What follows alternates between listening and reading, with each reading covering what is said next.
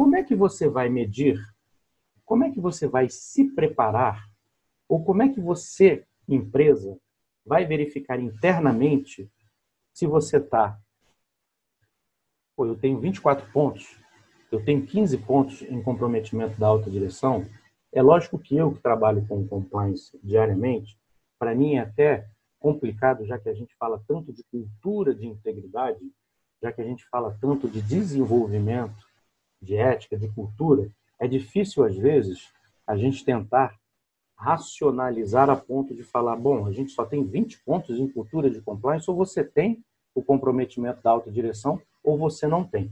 Só que se você consegue trazer, e aí é o é o grande diferencial que eu gostaria de passar para vocês, uma metodologia de gestão de riscos aplicável à metodologia do Proética, como a qualquer outra medição de gestão de riscos, você consegue quantificar para tentar se preparar internamente para participar do Proética e ter uma ideia mais objetiva e pensar o seguinte: bom, eu tenho aqui, eu acho que eu consigo, porque possivelmente eu vou, pela minha análise interna, pelo meu gap analysis, que é o que a gente fala, eu consigo chegar a uma pontuação como essa análise da CGU.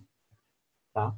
Então, isso é que eu queria deixar para vocês. Apesar de ser um critério objetivo em uma matéria que muitas das vezes é subjetiva, que é o de você ter que pontuar comprometimento da alta direção e compromisso com a ética, por exemplo, comunicação e treinamento. Você fez o treinamento ou você não fez o treinamento?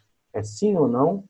É satisfatório que até a própria determinação da, da, da, da CGU, quando ela manda o relatório para a gente, porque a gente tem um acesso aos relatórios das empresas já no final do processo.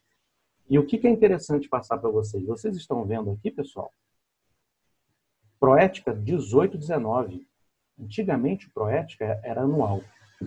E uma das funções dele ter passado, e é o último slide que eu vou passar para vocês, de forma a cada dois anos, é porque, de fato, a procura das empresas é muito grande e a CGU realmente fica difícil da CGU fazer essa análise até de ter braço para fazer essa análise. Então, a CGU ela faz de dois em dois anos. Então, imagina você se preparar para algo que é de dois em dois anos, você não se preparar adequadamente e, de uma certa forma, dar um chute no escuro, sem ter uma avaliação objetiva antes de submeter à CGU, sem ter a menor noção de que, bom, em comprometimento da alta direção, eu acho que eu consigo ter um mínimo de 40 pontos, ou eu acho que eu vou conseguir fazer 20 pontos. Então, essa metodologia de assessment, de gestão de riscos, a gente consegue objetivar para vocês, antes, obviamente, de vocês colocarem a documentação para a CGU.